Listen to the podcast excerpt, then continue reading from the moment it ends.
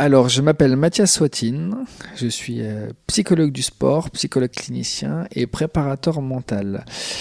Dans cet épisode, on va aller un peu plus loin. Euh, on avait abordé la question de la préparation mentale, de ce qu'elle pouvait représenter, et un peu les enjeux qu'elle peut avoir au quotidien pour un sportif.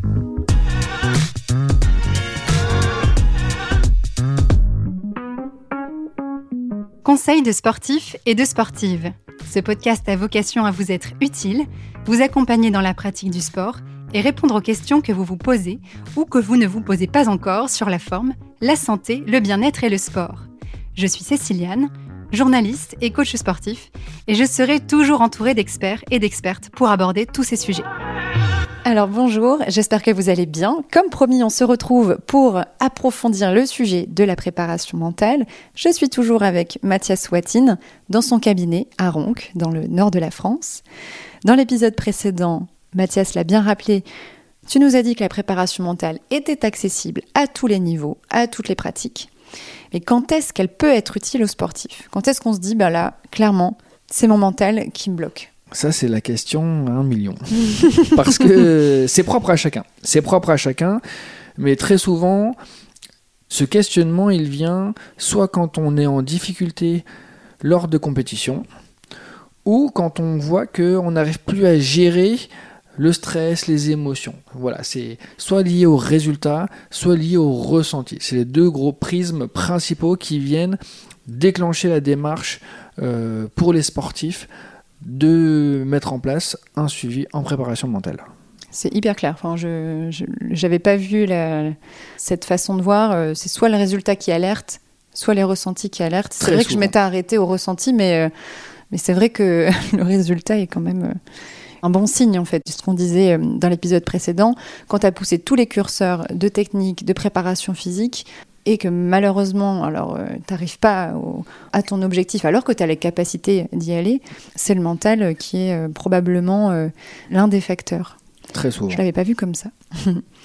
Quelles sont les raisons principales pour lesquelles les sportifs et les sportives viennent te voir? Donc quand je dis sportive et sportif, c'est toujours tout niveau. Oui, oui, oui. Pourquoi on vient te voir en général?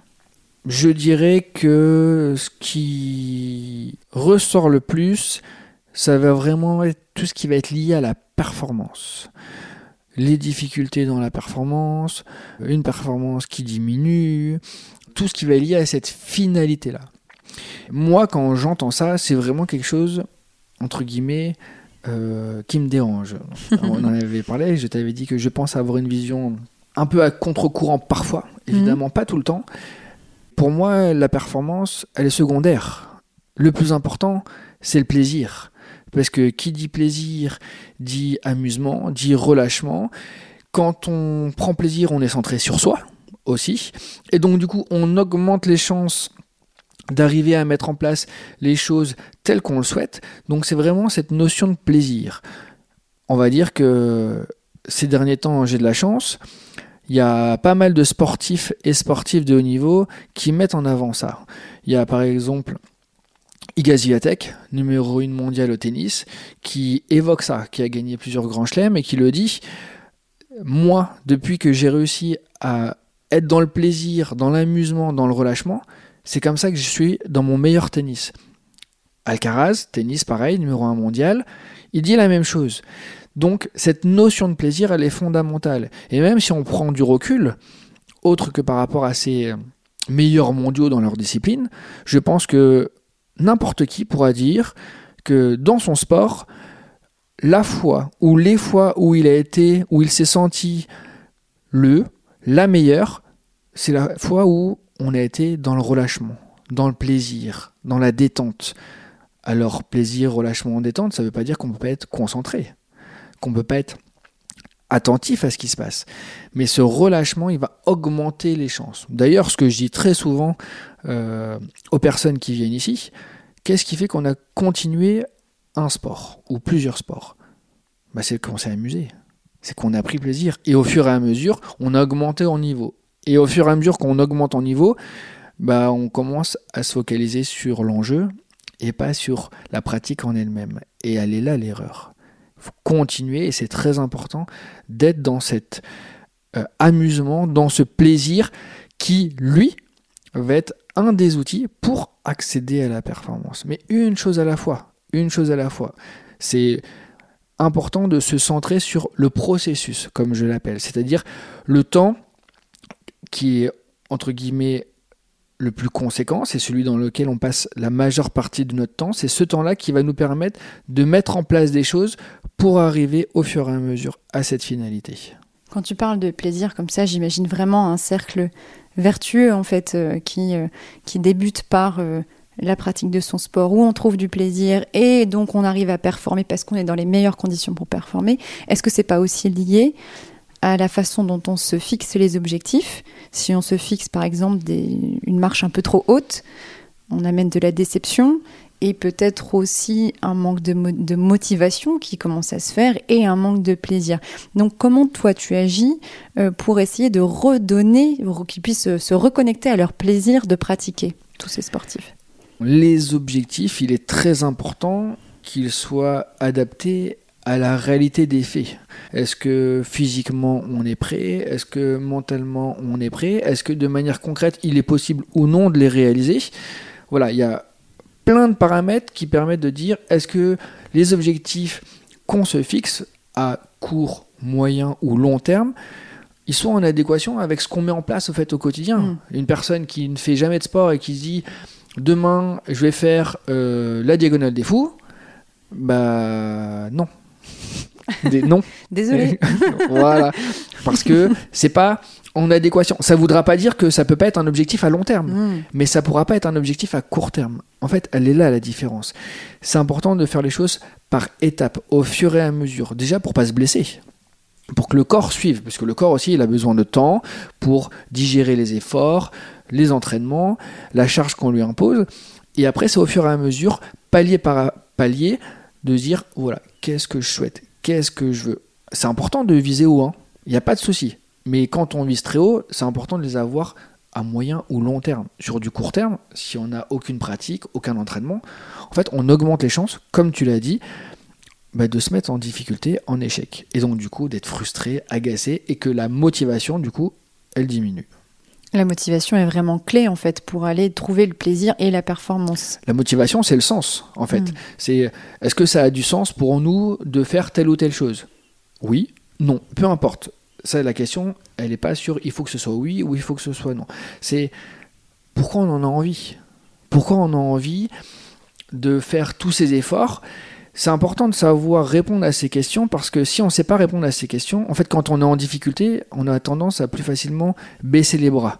Alors que quand on sait pourquoi, on a des convictions, ça a un sens d'avoir, par exemple, euh, une qualif au jeu ou une médaille au jeu, bah, quand c'est difficile, on sait à quoi se, se raccrocher. Et donc, du coup, c'est la motivation, elle est plus importante. Tu parlais de d'écrire ou de verbaliser en tout cas euh, ces questions. Quelles sont les questions qu'on doit se poser euh, justement pour euh, essayer de retrouver du sens à, notre pratique? Ce qui me vient spontanément, c'est pourquoi on pratique tel sport? Qu'est-ce que j'aime dans cette pratique? Qu'est-ce que j'aime? Qu'est-ce qui fait que je continue alors que c'est difficile? Pourquoi je m'accroche alors que soit j'ai de la frustration, de la déception Voilà, qu'est-ce qui fait que on continue dans cette dynamique-là? Parce qu'on a le droit de vouloir arrêter en fait. Oui, oui. Il y a des sportifs qui sont au top et qui décident d'arrêter. Alors souvent, quand on voit les choses d'un œil extérieur, on comprend pas. Bah non, quel dommage, quel gâchis, euh, c'était le meilleur ou la meilleure, bah oui. Mais peut-être qu'à la question, est-ce que ça a un sens de continuer Est-ce que j'ai envie de continuer mm. Bah la réponse pour cet athlète, c'est de dire non.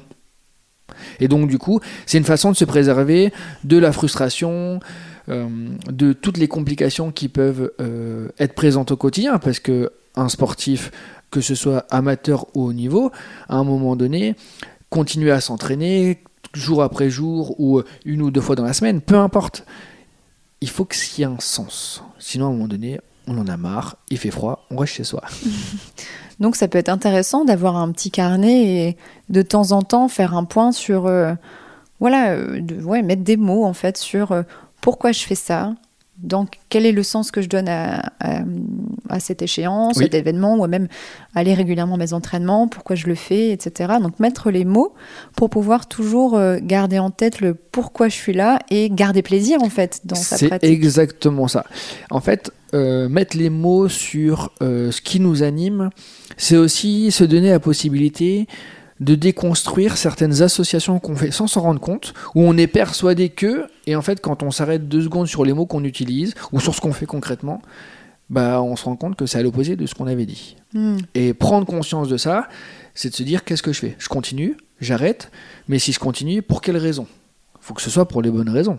Parce que, par exemple, un, un jeune sportif qui va pas prendre plaisir dans sa pratique, qui va en avoir marre, et qui dit oui, j'ai envie, j'ai envie, j'ai envie, et en fin de compte, on se rend compte parfois, bah j'ai envie parce que papa et maman, ils ont envie.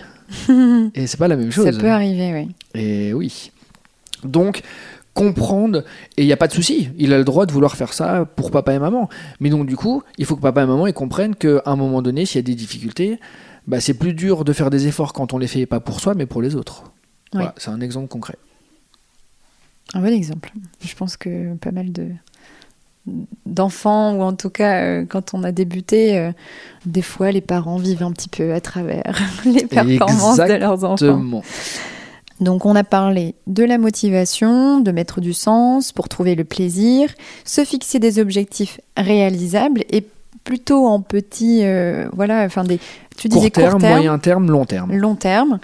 Est-ce qu'il n'y a pas aussi différentes natures d'objectifs qu'il faudrait se fixer? Je pense à, euh, euh, tu parlais tout à l'heure de résultats, un objectif de performance et un objectif de ressenti. Bah, ce sont les deux principaux, Mhm. oui. Euh, comme je disais, moi j'essaie toujours de mettre en avant la notion de, de ressenti, parce que c'est celle qui euh, nous correspond en fait. On a tous des ressentis différents, et donc c'est faire confiance en ces ressentis. Ça aussi, c'est pas, c'est pas, c'est pas évident, mais c'est très important dans le sport, être capable de se faire confiance. D'ailleurs, quand on est dans un état de flow, donc l'état où on se sent le meilleur, la meilleure, on n'est que dans le ressenti quasiment. Hmm. Tout nous paraît facile, tout est spontané, comme si ça ne demandait aucun effort, mais c'est le ressenti qu'on a en fait. Puis ça nous appartient parce que le résultat finalement, c'est ça va être à l'instant T mes performances par rapport à celui du voisin ou de la voisine, et euh, c'est pas forcément maîtrisable à ce moment-là. On peut que donner le meilleur de nous-mêmes en fait. Exactement. C'est pour ça que j'essaie de, de ne pas trop focaliser moi sur la notion de performance parce qu'elle veut tout et rien dire. Mm. On peut euh, réussir certaines choses à la perfection, mais que la personne euh, en face de qui on peut être, elle aussi réussit. Et donc du coup, ça veut dire quoi? Parce que la personne, elle a fini première et nous deuxième, ça veut dire que ce qu'on a fait, c'est nul? Ah non, absolument pas. L'objectif, c'est de se dire, quand j'ai fait tel ou tel mouvement, quand j'ai terminé ma compétition, peu importe, la question principale, c'est de se dire, si je reproduis ce que j'ai fait, quelles sont les chances que la finalité soit celle que je veux? Et si on est dans le plaisir, dans l'attention, dans la précision et tout ce qui peut découler, eh ben on augmente les chances qu'en fait la finalité Mm. elle soit celle qu'on recherche. Parce qu'il y a plein de paramètres qu'on ne contrôle pas. On ne contrôle pas l'environnement si on a un sport extérieur. On ne contrôle pas bah, nos adversaires. On ne contrôle pas L'arbitrage. l'arbitrage. mais oui, parfaitement. Gestion de la frustration. jugement, ouais, ouais. Exactement. On ne contrôle pas, par exemple, euh, les supporters. Le, le- le terrain, voilà, il y a plein de choses qu'on ne contrôle pas.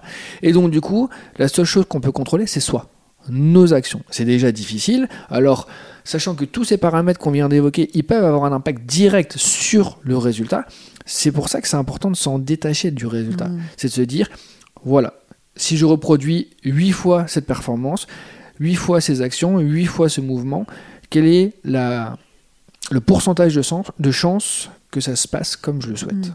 Donc avoir un objectif de ressenti plus que d'un d'un objectif de résultat, on est d'accord, tu me l'affirmes, ça ne veut pas dire qu'on n'a pas d'ambition. Ah oui, pas du tout. Merci. Ça, c'est très important. Ah oui, oui, oui. oui. Euh, mais d'ailleurs, c'est une ambition de savoir réaliser soi-même un mouvement qu'on souhaite mettre en place. C'est, ça passe par là, en fait. C'est notre mouvement, hein, peu importe le sport. C'est notre mouvement. Donc l'ambition de bien le réaliser avant de savoir bah, comment il va être noté Eh oui, c'est une chose à la fois. Donc c'est très très très important. C'est justement une sacrée ambition. hein. Hmm. Parce que souvent on veut faire plein de choses en même temps. Non, non. Une chose à la fois. Une chose à la fois. Et justement, c'est vrai que par rapport à ça, je le disais, je, suis, je sais que je suis parfois à contre-courant. C'est que on inculque aux jeunes, aux sportifs, aux sportives, dès le plus jeune âge, la notion de résultat, de performance. Non. non. Je suis Alors, contre. Voilà, alors ça n'engage que moi. Ça t'appartient, Voilà, exactement. Non, une chose à la fois. La finalité, le résultat, la performance. Si tout ce qu'on a mis en amont est comme on le souhaite, ben en fait, il n'y a même pas à se poser la question si la performance elle va venir, on va la ressentir. Vaut mieux euh, perdre dans le plaisir que gagner dans la douleur. Alors, ça dépend des- de, de- de chacun. Donc, je, je- c'est- vraiment du cas par cas pour pouvoir répondre à cette question. Mais quand je- toi, tu évoquais la notion et l'importance du ressenti. Je vais prendre un exemple tout simple. Un joueur de tennis, il va être capable à un moment de faire un coup quand il se sent très bien. Il a même pas besoin de savoir où est atterri la balle, il le sait qu'elle est dedans. Ou il le sait qu'elle est faux. Ça montre bien que quand on suit nos ressentis, on n'a pas besoin de voir. Hmm. On le ressent, on le sait en avance. Dans l'énergie qu'on a donnée, Exactement dans dans la technique, on, on le ressent. Et c'est ce qui se passe d'ailleurs quand on est dans cet état de flow. On ressent, on sait que, on sait que ça va être bon, on sait que ça va être juste, on sait que ça va être précis. Donc, parce que le mouvement, il a été bien fait, au bon moment, dans le bon timing, de la bonne manière. Donc, oui, la finalité, elle découlera naturellement si tout ce qui a été préparé se fait dans le bon tempo. Quels sont les résultats que tu observes euh, suite à ces euh, suivis ou est-ce qu'on peut dire thérapie d'ailleurs Je ne sais pas, en psychologie oui, mais en Psychologie, prépa oui. mentale euh, Non. Euh, non. Moi, spontanément, Un suivi je répondrais. Oui, Un suivi, accompagnement oui, un accompagnement, bien sûr, oui. Donc quels sont les résultats que toi tu as pu observer euh, depuis euh, que tu pratiques sur tes sportives et tes sportifs? La principale évolution que moi je remarque, je l'évoquais justement euh, dans le précédent podcast, c'est que ils prennent conscience qu'ils sont capables. Ils sont capables de réussir. Ils sont capables de prendre du plaisir. Ils sont capables d'être autonomes. Ils sont capables de prendre conscience qu'ils arrivent à, à avoir confiance en eux. Et ça, c'est extrêmement important. Parce que du coup, ça permet de chasser un bon nombre de pensées parasites, de pensées négatives, et qui vont freiner la possibilité d'être ou d'avoir euh, le rendu qu'on souhaite. Donc ça, c'est vraiment quelque chose qui est très très très important. Et ça, je le vois très souvent, non pas dans le retour qu'ils me font par rapport à leur pratique, mais dans ce qu'ils me parlent par rapport à leur quotidien. Et oui, parce que quand on est capable de s'affirmer au quotidien, bah, on est aussi capable de s'affirmer dans notre sport. Vu que tout est lié, c'est dans un domaine précis qu'on agit, le sport, le pro, peu importe. Mais donc, vu que tout, ou le tout, ce tout, fait que on est nous en tant qu'être humain, en tant que personne, c'est souvent là que je le vois qu'il y a des barrières qui ont sauté. Qu'est-ce que tu auras envie de dire aux auditeurs et auditrices qui là euh, donc ont découvert sur ces deux épisodes la préparation mentale? Qu'est-ce que tu auras envie com- Comment on pourrait clore là ces deux ces deux épisodes? Ce qui me vient, c'est que tout est possible. Tout est possible. On a énormément de capacités, de facultés. Euh, elles sont différentes hein, d'une personne à une autre, mais on les minimise très souvent. Et c'est dommage. Et c'est important de les voir à la juste valeur de ce qu'elles sont. Donc, prendre la mesure de ce qu'on fait, de ce qu'on est capable, au fur et à mesure, jour après jour, jour après jour, marche après marche, en fait, on est capable d'aller haut, on est capable d'aller loin. Et avec bah, déjà de l'envie, parce que c'est le point de départ. Si on n'a pas envie, euh, on ne pourra pas aller bien loin. Et on a le droit de ne pas avoir envie. Il n'y a pas d'obligation. Hmm. C'est un choix, on a le droit de décider. Oui, non, peu importe. Que tout est possible et que très souvent, quand on déconstruit nos craintes, nos doutes, nos peurs, bah, on s'aperçoit que le plafond de verre, on se le met soi-même. Et que toutes les réponses, c'est nous qui les avons. Exactement, on les a toutes. Eh bien, merci beaucoup Mathias Bah, pour euh, cet éclairage sur la préparation mentale. Merci pour votre écoute. On se retrouve la semaine prochaine pour un nouvel épisode. N'hésitez pas à nous laisser des commentaires sur Apple Podcast et des étoiles sur Spotify et Apple Podcast. À bientôt!